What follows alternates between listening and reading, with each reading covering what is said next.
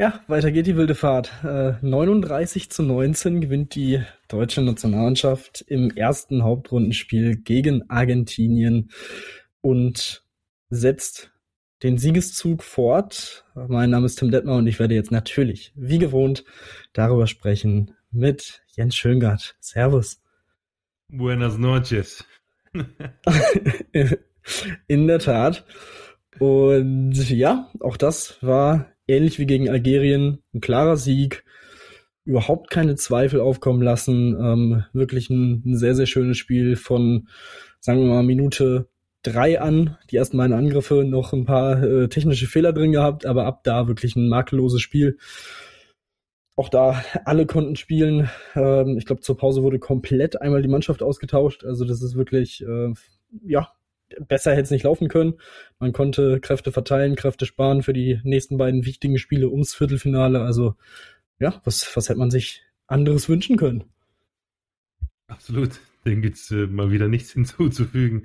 Äh, Leute, ihr könnt es leider nicht sehen, aber Tim natürlich auch wieder im Deutschland-Trikot heute hier bei der Podcast-Aufnahme. Also äh, wir sind ja hier äh, in unserem WM-Studio äh, mehr als glücklich über den, den Sieg. Äh, und natürlich auch nochmal großartig, dass wir nochmal durchwechseln konnten und allen die Möglichkeit eben geben konnten, sich zu zeigen und ähm, ja, auch ein bisschen Kräfte zu verteilen. Ja, richtig. Ich war ja auch äh, bis kurz vor der Aufnahme äh, für den für den DHB im Einsatz. Hab mich hab mich natürlich sehr über das Spiel gefreut. Durfte heute den äh, Ticker auf Twitter schreiben. Das heißt, diejenigen, die da mitgelesen haben, äh, die kreativen Sprüche, die kamen von mir. Ähm, kann man mal durchlesen. Ich würde mal sagen, es lohnt sich, ohne mich dazu zu sehr pushen zu wollen. ähm, aber ich sag mal so, bei so einem Spiel kann man durchaus auch mal kreativ werden. Ähm, kreativ mhm. wurden auch die deutschen Fans. Denn sie haben gesungen, ohne Messi habt ihr keine Chance. Und ich sag mal so, ob Messi jetzt geholfen hätte, sei dahingestellt. Aber Unrecht haben sie jetzt auch nicht. Boah, also ein bisschen mehr, ehrlich gesagt, habe ich mir schon so ein bisschen erhofft. Also von den Argentiniern jetzt ähm, ich saß hier mit meinem gegrillten argentinischen Rumsteak tatsächlich. Ich habe äh, Motto, Motto-getreu heute nochmal eingekauft, schnell. habe mir ein argentinisches Rumsteak besorgt. saß ich hier und war teilweise schon auch ein bisschen überrascht äh, von der Anzahl der technischen Fehler, die sie dann doch gemacht haben. Ähm, ich weiß nicht, wie viel es jetzt über die 60 Minuten waren, aber ich weiß, kann mich noch erinnern, dass nach einer Viertelstunde, als der äh, argentinische Trainer die zweite Auszeit schon äh, nehmen musste, bereits sechs technische Fehler äh, gemacht wurden. Also ist natürlich viel zu viel und hat unsere Mannschaft immer wieder äh, eingeladen zum, zum Konterlaufen, unseren WM-Held Patrick Krötzky äh, immer wieder in die Kontersituation geschickt oder Lukas Mertens und äh, ja auch das ein oder andere Tor auf, aufs leere Tor dann eben, was sie sich gefangen haben, das hat ihnen relativ früh das Genick gebrochen. Äh, dann hat mein Kumpel Leo Maciel überhaupt nicht ins Spiel gefunden, der Tor der Argentinier. Ähm, der zweite Mann hat auch keinen Ball gehalten. Ähm, also so, so insgesamt 24-11 dann schon zur Halbzeit und 39-19, das ist schon mehr als deutlich für so eine Hauptrunde. Und ähm, ja, das einzig Positive, was ich von dem Spiel jetzt mitnehme, dank Florian Nass kennen wir jetzt auch alle Opas von den WM-Adlern. Florian Nass hat ja während dem Spiel, glaube ich, jeden Opa der Spieler vor, vorgestellt und ein paar Geschichten dazu bereit gehabt, wer da wen immer wohin zum Training gefahren hat und unterstützt hat. Also da danke auch nochmal ein Shoutout an die ARD, dass er uns da auch nochmal im Familienstammbaum der, der WM-Adler, der WM-Helden uns nochmal teilhaben lässt.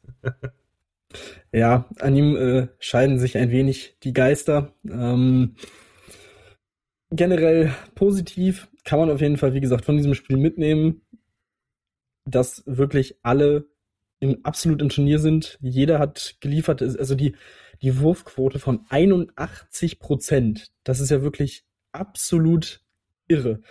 Also das, sowas habe ich, glaube ich, echt, vor allem in einem Hauptrundenspiel, mit deutscher Beteiligung so auch noch nicht gesehen. Ähm, Wolf 8 Paraden, 42 Prozent, Bierlehm 7 Paraden, 47 Prozent. Wirklich, wirklich fantastisch, ähm, sehr, sehr gut und ähm, da können wir ja auch schon mal so ein bisschen vorausblicken, denn äh, ich habe im, im letzten Podcast ein bisschen Schluss erzählt. Ähm, ich glaube aber, das lag am ZDF. Ich würde das jetzt einfach mal die Schuld weiterschieben, dass die es falsch gesagt haben und ich einfach weitererzählt habe. Ähm, und zwar geht es als nächstes gegen die Holländer, obwohl sie das Spiel gegen Norwegen verloren haben. Und ähm, sie hätten auch beinahe gegen Katar verloren, am Ende noch in der zweiten Halbzeit das umgedreht und noch gewonnen.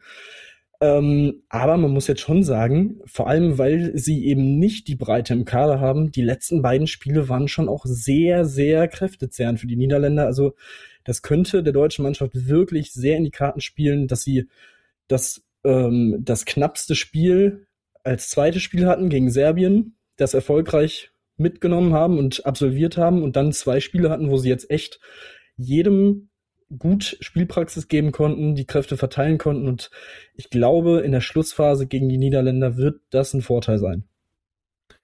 Also ich habe das Spiel gegen, also der Niederländer gegen Norwegen gesehen vorgestern und äh, also die sind so ein extremes Tempo gelaufen, die Holländer. Ich weiß nicht, das kam mir irgendwo vor, wie wenn man äh, bei WhatsApp, wenn man eine Voicemail bekommt, wenn man dann auf mal 1,5 macht, weil man irgendwie keinen Bock hat, so lange zu warten.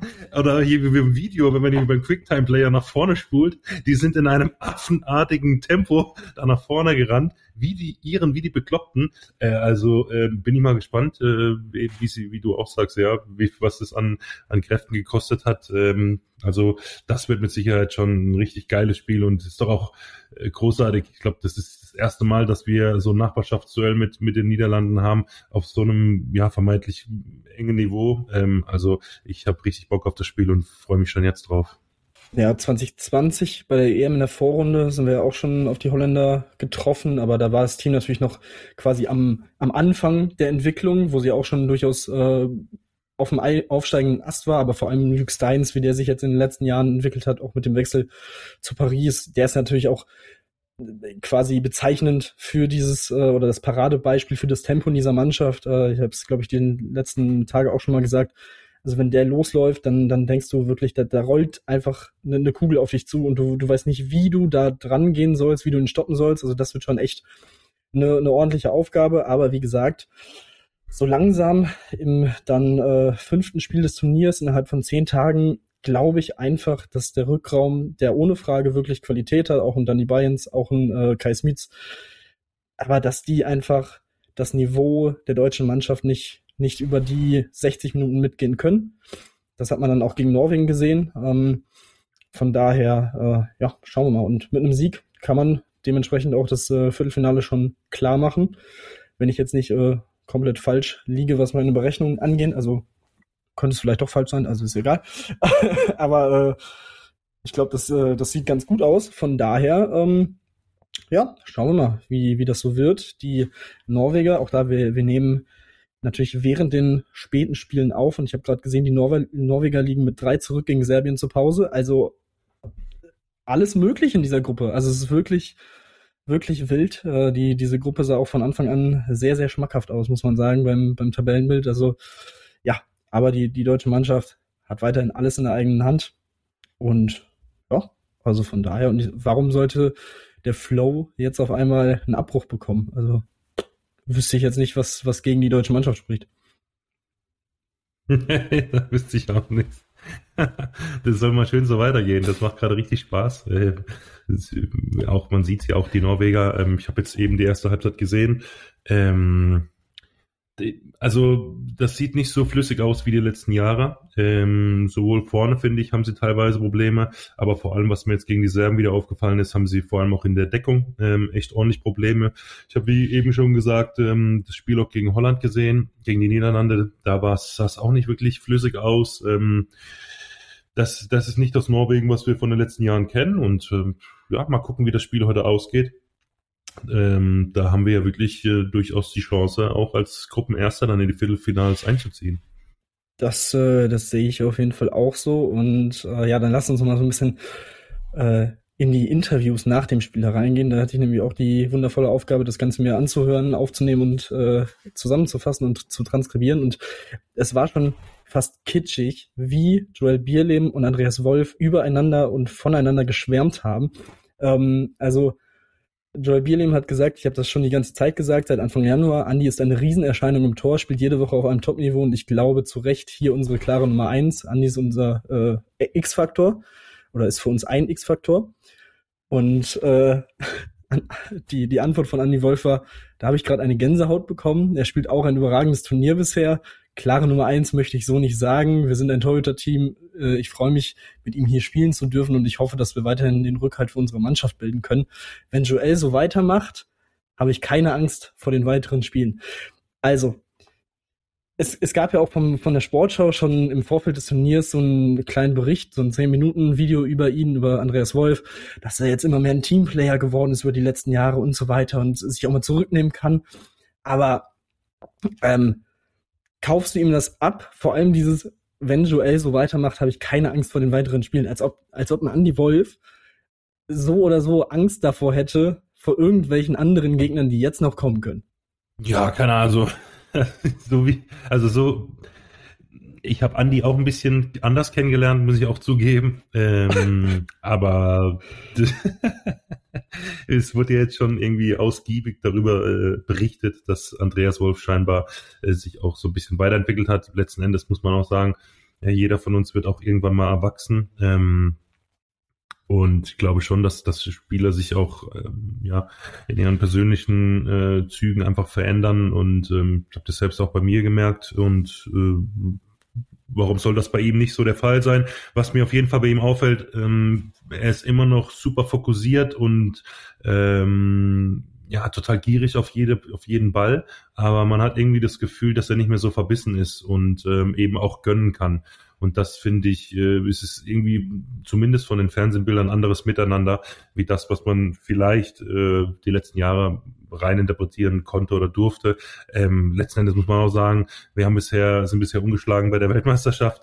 Ähm, im Erfolgsfall ist auch alles ein bisschen einfacher zu ertragen. Ähm, aber insgesamt, ja, glaube ich schon, dass das Andi sich vielleicht auch äh, einfach dahingehend äh, nochmal entwickelt hat, jetzt auch über die Zeit. Er ist jetzt auch eine, eine, eine, eine lange Zeit schon im Ausland. Ich glaube, das hilft äh, jungen Menschen auch immer. Ich habe das selber auch gemerkt.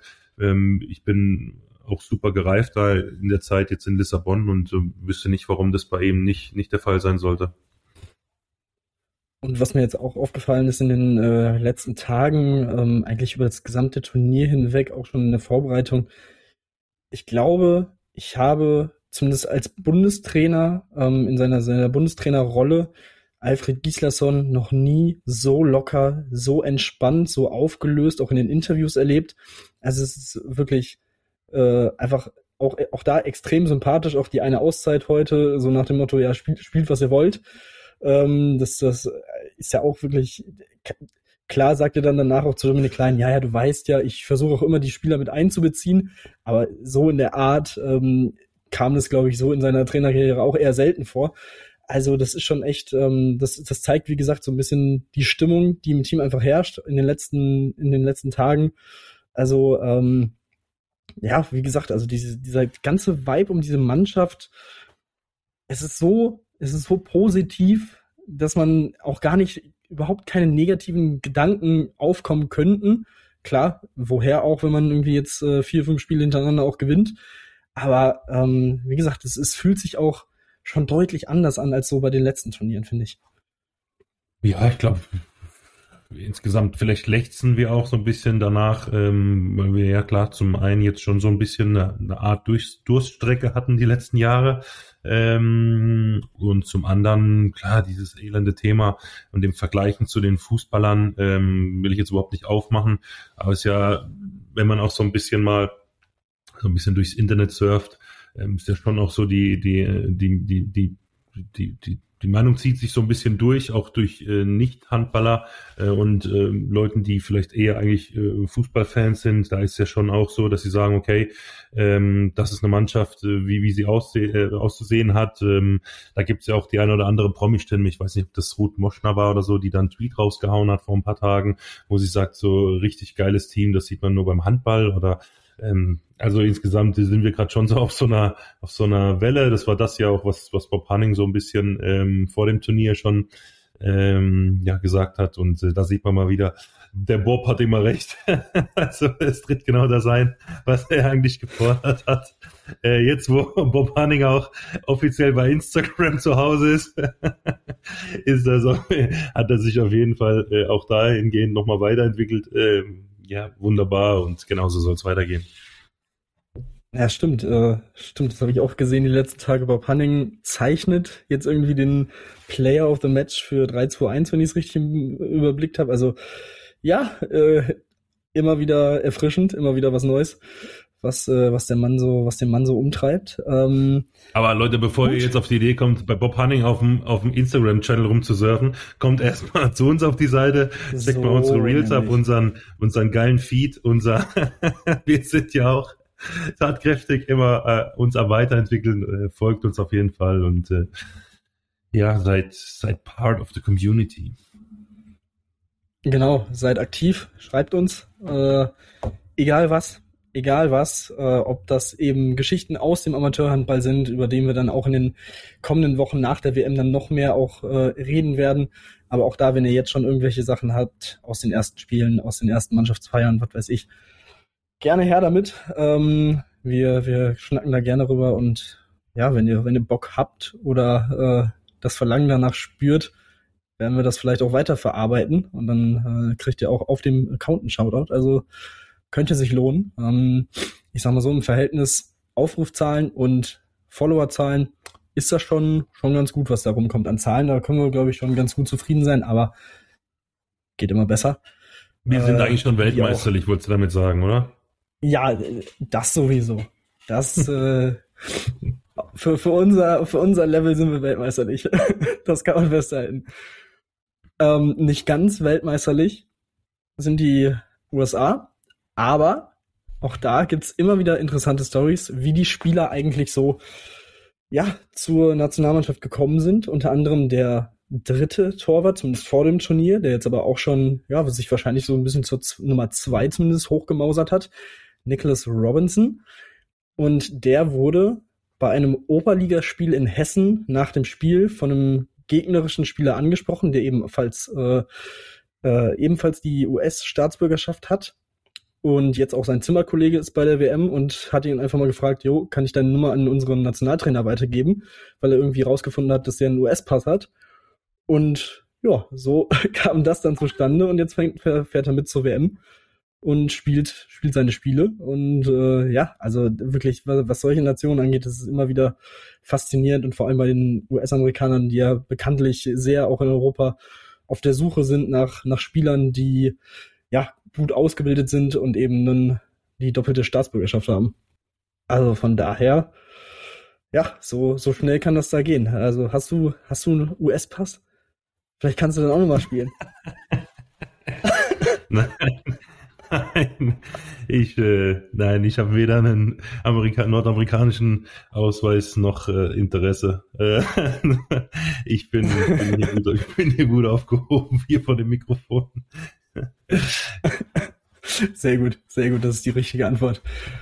Um, das war die erste kuriose Geschichte rund um die Amerikaner und die zweite hat sich im Spiel heute gegen Bahrain zugetragen, wo der auch in Deutschland bekannte Paul Skorupa ähm, anscheinend seinen Gegner gebissen hat. Man war, also es sieht sehr komisch aus. Es sieht durchaus danach aus, dass er ihn gebissen hat, aber er beteuert es komplett und sagt, nee, ich, ich habe einfach nur meinen meinen Kopf irgendwie komisch in Richtung seiner Achseln gestreckt. Naja gut, äh, wie dem auch sei, der baranische Spieler hatte dann nach diesem Zusammenprall eine kleine Wunde am Oberarm, die durchaus den Durchmesser von einer gewissen Zahnreihe hatte aber man konnte nicht genau erkennen eigentlich, äh, ob das wirklich ein, der, der Zahnabdruck quasi ist oder schon vorher vielleicht entstanden ist durch irgendeinen Kontakt, keine Ahnung. Wie dem auch sei, äh, nach Videostudium haben die Schiedsrichter ihm dann sowohl die rote als auch die blaue Karte gegeben. Bei dem Turnier heißt es ja nicht, dass man dadurch sofort ein Spiel gesperrt ist, sondern geht an die Kommission, da wird sich das angeguckt, bla und so weiter. Also mal abwarten, ob er jetzt wirklich ein Spiel aussetzen muss, aber allein diese die Bilder und das, was danach kam, das war einfach komplett surreal. Also, warum, also es war auch wirklich so eine Situation, wo du dich fragst, wie, wieso senkst du deinen Kopf so, wie du ihn gesenkt hast? Was ist dein Gedanke? Du hast ihn festgemacht. Es ist eine normale Situation. Es gibt Freiwurf und weiter geht's. Aber nein, du gehst mit dem Kopf irgendwie so komisch runter und der baranische Spieler sagt sofort, ey, hör mal, ich hab da was. also absolut verrückt. Der uneheliche Sohn von Mike Tyson hat wieder zugebissen, ne? Ja, also da hat er sich äh, vielleicht auch beim, beim Fußball was abgeguckt. Bei ja, aber vielleicht gab es in der Halbzeit keine Snacks und er war hungrig. Normalerweise gibt's ja da in der Halbzeit ein paar Elektrolyte oder Powerriegel. Ja. Vielleicht gab's da nichts in der Halbzeit. Und dann hat er sich Kostet in der Halbzeit gedacht, so ein bisschen Fleisch, Proteine. Ja. Nee, also das äh, und vor allem, ja gut, ich weiß nicht, wie es bei den US-Boys ist, aber zumindest bei, bei der Nationalmannschaft, äh, der deutschen Nationalmannschaft, wird das natürlich alles vorbereitet, natürlich. Äh, aber ich sag mal so, in, einem, in einer Amateurtruppe gibt's natürlich auch einen Snackwart. Ähm, also da, da können die Gemüter auch mal hochkochen vor dem Spiel in der Halb oder in der Halbzeit, wenn es da kein, äh, kein Conny oder sowas gibt. Also das ist schon, schon auch ein wichtiges Amt, muss man schon sagen. Wer weiß, wie das bei den US-Amerikanern so Halbzeit bei so einer WM. das wäre auch, äh, ja, ja, vielleicht eher eine Banane. Wir früher aber, beim Jugendtraining. Immer so eine Brotdose dabei und ja, dann so ein geschmiertes Brot von der Mama und noch so eine Milchschnitte dazu. Weltklasse. Und dann irgendwie so eine Apfelschorle mit extra viel Kohlensäure, damit man danach gar nicht mehr laufen kann. ja, das war noch Zeiten, so sind wir alle groß geil. geworden. Stimmt. Das, aber das war auch geil. Ähm, die Sportschau, beziehungsweise es, es wurde zumindest so verkauft, dass es quasi so eine, so, so eine Kinderfrage in Anführungsstrichen gab. Ähm, so nach dem Motto, was, was trinken die Jungs da eigentlich auf der Bank? Weil das sieht ja schon so ein bisschen für den Laien aus wie, wie eine Limo oder sowas. Und äh, so eine, das ist auch irgendwie eine, eine geile Vorstellung, wenn dann so ein Julian Köster, der ja sowieso auch äh, noch relativ jung aussieht, da mit so einem äh, Drink sitzt und du denkst dir so, trinkt er jetzt irgendwie gerade eine Fanta oder was, was macht er da gerade? Vor allem, keine Ahnung, für so einen Fünfjährigen oder so, der zum ersten Mal Handball guckt, so, hä? okay. Das war, ja, ja. Aber, aber ist doch geil. Äh, also ist doch geil insgesamt, ne? Also zum einen hatten wir jetzt irgendwie so gut wie jedes Spiel um 18 Uhr. Das sind irgendwie noch echt familienfreundliche Anwurfzeiten. Und zum anderen ähm, haben wir ja auch wieder eine richtige Euphorienfach so in unserem Land. Also gerade bei diesem ganzen Mitgliederschwund und so, ähm, viel besser kann es eigentlich gerade nicht laufen und ähm, ist doch Weltklasse, wenn die Kids äh, zu Hause jetzt die Spiele verfolgen können und sich dann hoffentlich wieder dem äh, Handball anschließen. Also äh, alles in allem eigentlich bisher nur Win-Win für uns und ähm, ja, äh, auf jeden Fall witzige Geschichte. Aber äh, eine Geschichte, die ist ja zumindest aus Sicht der äh, Dänen nicht ganz so äh, erfreulich. Äh, da gibt's ja schon den ersten Ausfall.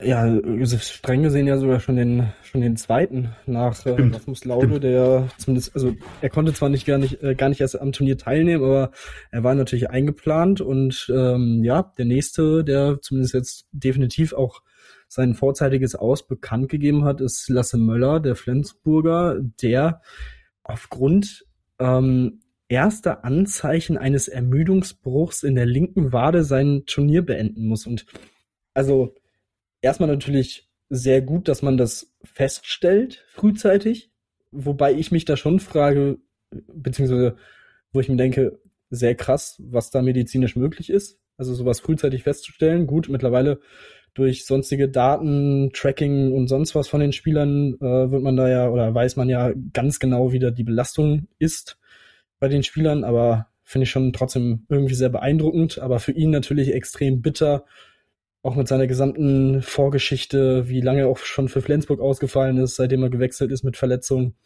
Ja, jetzt auch bei der WM frühzeitig auszufallen. Mal gucken, wie lange er dann jetzt ausfällt. Ähm, auch das natürlich für Flensburg alles andere als, als top. Du hast Mike Machulla die letzten Tage auch schon mal angesprochen, wenn er da Johannes Goller die ganze Zeit über den Platz flitzen sieht, über 60 Minuten gefühlt.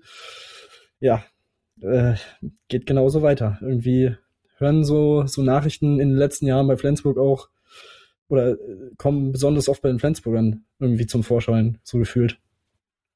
Ja, absolut. Also sie sind schon wirklich sehr gebeutelt, ähm, was so Verletzungen angeht, wobei vielleicht können sie es oder vielleicht fällt es dort noch ein bisschen mehr ins Gewicht, weil man vielleicht vermeintlich im, zumindest im Bezug oder im Vergleich zum großen Rivalen THW Kiel ähm, das nicht so gut verkraften kann oder kompensieren kann. Ähm, ich meine, äh, mit Karl Valinius ist ja jetzt auch äh, ein Kieler äh, ausgefallen äh, mit, mit Verletzungen bei der Weltmeisterschaft und ich meine, der THW hat ja auch sehr viele Verletzungssorgen. Ähm, ja, Steffen Weinhold, der jetzt Gott sei Dank wieder wieder fit ist oder wieder zurückkommt, ähm, oder auch Pekeler, der jetzt irgendwie ein Jahr ausgefallen ist. Ähm, also das ist insgesamt einfach, sind einfach zu viele Spiele für die Jungs, einfach eine zu, zu hohe Belastung und ja, wenn man sieht, was die, was die jeden zweiten Tag da äh, auf der Platte abreißen, ähm, ich habe es nicht umsonst gesagt, die Vorrundenspiele und jetzt die ersten Hauptrundenspiele sind eigentlich so die interessantesten bei so einer WM, weil die Jungs jetzt einfach nach und nach äh, richtig platt sind und ähm, ja, ähm, einfach zu viel. Ähm, da gibt es keine zwei Meinungen, glaube ich. Nee, absolut. Äh, das ist ja auch das Thema, was eigentlich schon seit Jahren immer wieder besprochen wird, sei es von Vereinsseite, sei es von Spielerseite, ähm, aber gefühlt eher in die andere Richtung mit den Reformen gearbeitet wurde. Also auch jetzt während der während der WM, also dass du jetzt auch äh, zwischen der Hauptrunde, Vorrunde und Hauptrunde eigentlich keine keinen extra Tag Pause hast, sondern wirklich weiter direkt diesen Zwei-Tages-Rhythmus spielst. Ähm, das ja, und im schlimmsten Fall hast du noch, hast du an dem, hast du an dem freien Tag noch einen Reisetag, ne? Also wenn es dich richtig ja. trifft, hast du da noch sogar noch einen Reisetag. Und bei diesen WMs, die jetzt äh, neuerdings noch in 18 verschiedenen Ländern gleichzeitig stattfinden, äh, ist es ja auch gar nicht mehr so, so unabdinglich. Also du musst ja letzten Endes, äh, wenn du nicht wirklich Glück hast, äh, so wie die Schweden vielleicht und können äh, an ihrem, zumindest im eigenen Land bleiben, hast du, bist, hast du da echt gelitten, ne? Und äh, das ist ja im, in der Champions League zum Beispiel, ist ja genau derselbe Quatsch, ja. Mittlerweile hast du ja Spiele, das interessiert dich mittlerweile schon gar nicht mehr, weil du gefühlt jeden Donnerstag äh, kannst du dir Kiel gegen Barcelona oder Westbrem gegen was weiß ich was angucken. Äh, und früher hast du dich irgendwie wochenlang dann auf so ein Achtelfinale gefreut, Hin- und Rückspiel von zwei absoluten Top-Teams und jetzt hast du es mittlerweile schon in den Achtergruppen ähm, gespickt mit Weltklassemannschaften. Das ist einfach nur noch Quatsch und einfach nur noch Bullshit und ähm, also ich finde das furchtbar und äh, kann das überhaupt nicht nachvollziehen. Natürlich äh, hat das nur Marketing oder finanzielle äh, äh, Gründe von der EHF ähm, äh, in dem Fall. Aber ja, das ist nicht im Sinne unseres Sports, glaube ich. Ja, wo, wobei es nicht nur nicht nur der Verband ist, sondern ja auch vor allem die die Vereine, die eben keine starke Liga haben. Also Barcelona, die beiden polnischen Top-Teams, die Top-Teams in Ungarn, ähm, teilweise auch Norwegen, Dänemark. Also gefühlt die einzigen Teams, die sich darüber beschweren, sind die französischen Clubs, weil es mittlerweile eine gute französische Liga gibt, die deutschen Clubs, weil es einfach mit Abstand die am breitesten besetzte Liga ist, wo du in jedem Spiel, ob es beim zweiten oder beim 18. ist, wirklich jede Woche aufs Neue getrieben wirst bis zum Schluss im Normalfall.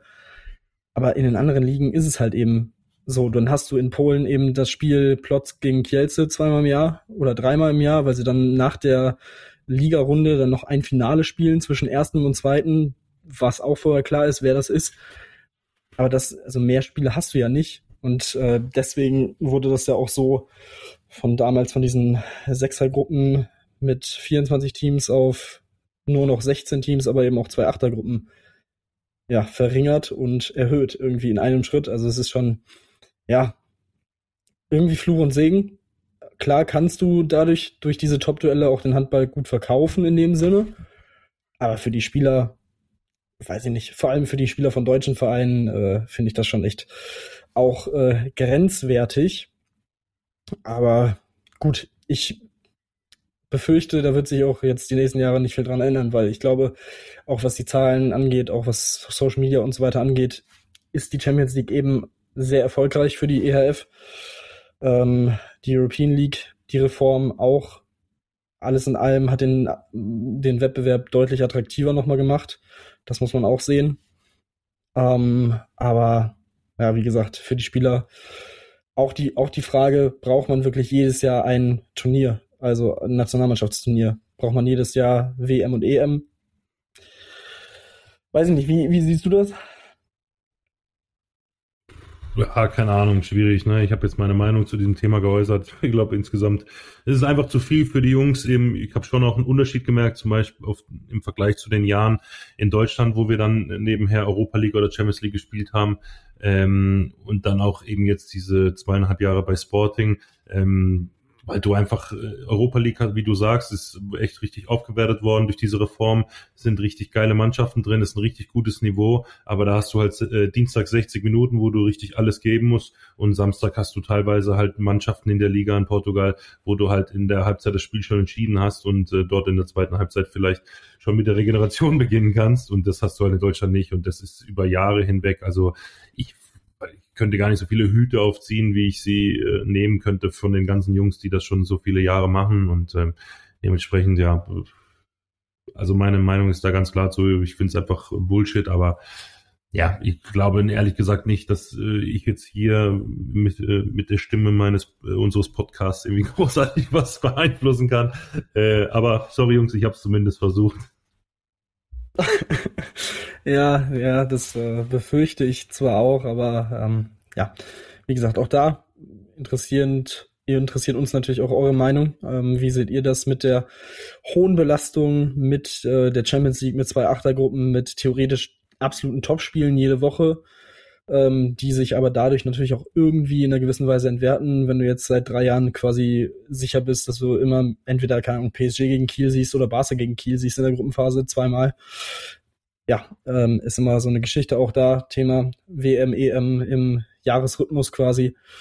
Äh, wie, wie seht ihr das da? Lasst es uns sehr gerne wissen. Ähm, und ja, bevor wir dann äh, auch in Richtung Ende uns schon wieder langsam bewegen, gibt es erneut mal wieder drei äh, Personalien in der Handball-Bundesliga der Frauen. Sehr umtriebig, die Manager in den letzten Tagen, ähm, wie man sehen kann. Und zwar ähm, starten wir mal bei der HSG Blomberg-Lippe, die ja schon vor ein paar Tagen ähm, mit Nele Franz verlängert haben, haben jetzt eine weitere Raumspielerin an sich binden können für ein weiteres Jahr mit Letizia Quist, auch deutsche Nationalspielerin auf halb rechts. Ähm, die 21-Jährige hat ihren Vertrag bis 2024 verlängert, äh, hatte eigentlich Vertrag bis jetzt 2023 im Sommer, also ein weiteres Jahr mindestens.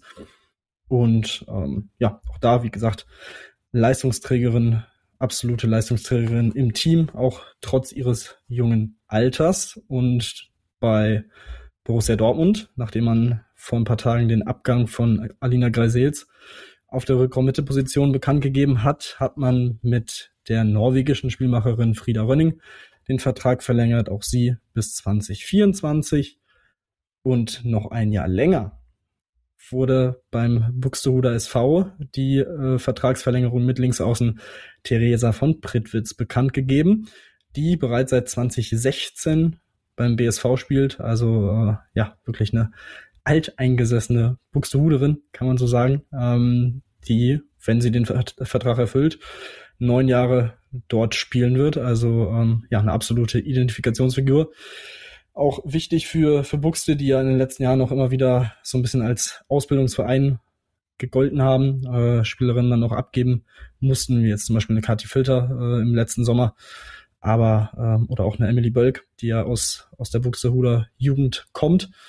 Dementsprechend äh, ja immer immer schön, wenn solche Vereine dann auch Leistungsträgerinnen langfristig binden können an sich und von daher ja, ich weiß nicht, hast du noch irgendein ein Thema, was dir was dir auf der Seele brennt, was du gesehen hast irgendwie in den letzten zwei Tagen?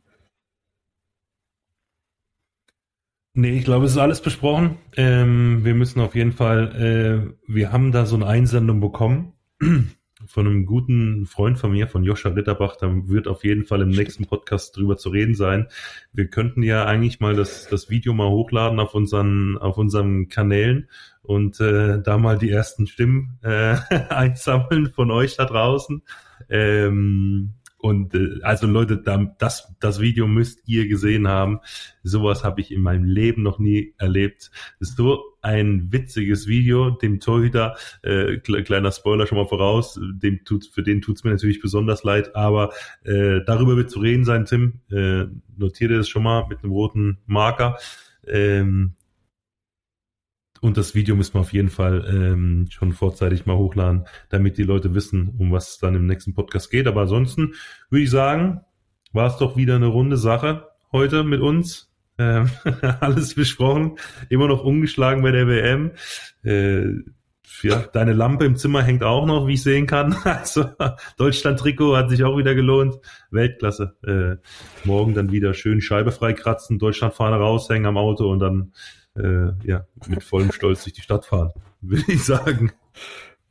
Na sicher, das, das klingt, das klingt nach einem Plan. Äh, ja, sehe ich, sehe ich auch so. Ich glaube, das, kann man so stehen lassen. Ähm, das Video werden wir liefern. Wir werden auch noch das Video von, von Konstantin Madert liefern. Äh, da ist heute dann noch ein bisschen was dazwischen gekommen, zumindest für, für Insta Content-mäßig, was vorher unbedingt noch ausgespielt werden musste. Auch da sehr lustig, kann man sich angucken. ist äh, aus unserer ersten Folge. Ähm, ja, lohnt sich, lohnt sich auf jeden Fall. Dementsprechend, wie gesagt, schaut gerne vorbei auf Insta, auf TikTok. Äh, schreibt uns auch äh, gerne oder folgt uns auch gerne. Da, da freuen wir uns natürlich auch. Äh, at tim-23 und at jensengard. Reinfolgen, diskutieren, kommentieren, was auch immer, äh, was ihr wollt.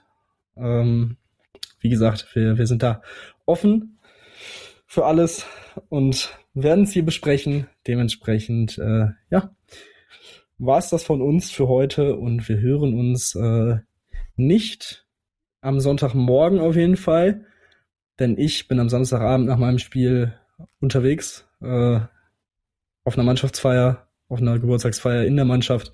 Das wird ein Spaß, hoffentlich. Mal schauen. Ähm, und dementsprechend brauche ich da den Sonntagmorgen auf jeden Fall wahrscheinlich, um mich zu erholen, um das positiv zu formulieren. Oder um nach Hause zu finden. Ne? Und ne? ja, ach, das, das, das wird schon funktionieren. Das auf dem Dorf ist das, kommt man ja immer irgendwie nach Hause. Von daher, äh, da, da mache ich mir keine großen Sorgen. Und dementsprechend hören wir uns dann nach dem Norwegen-Spiel wieder, wenn die Mannschaft äh, ja natürlich weiterhin ungeschlagen sein wird und im Viertelfinale dann auf egal wen trifft, weil den schlagen wir auch. In diesem Sinne, äh, oh. ja, Island wird nicht Weltmeister, Deutschland wird Weltmeister, wenn nicht jetzt, wann dann? In diesem Sinne, macht's gut. Schönen Abend, Freunde. Tschüss.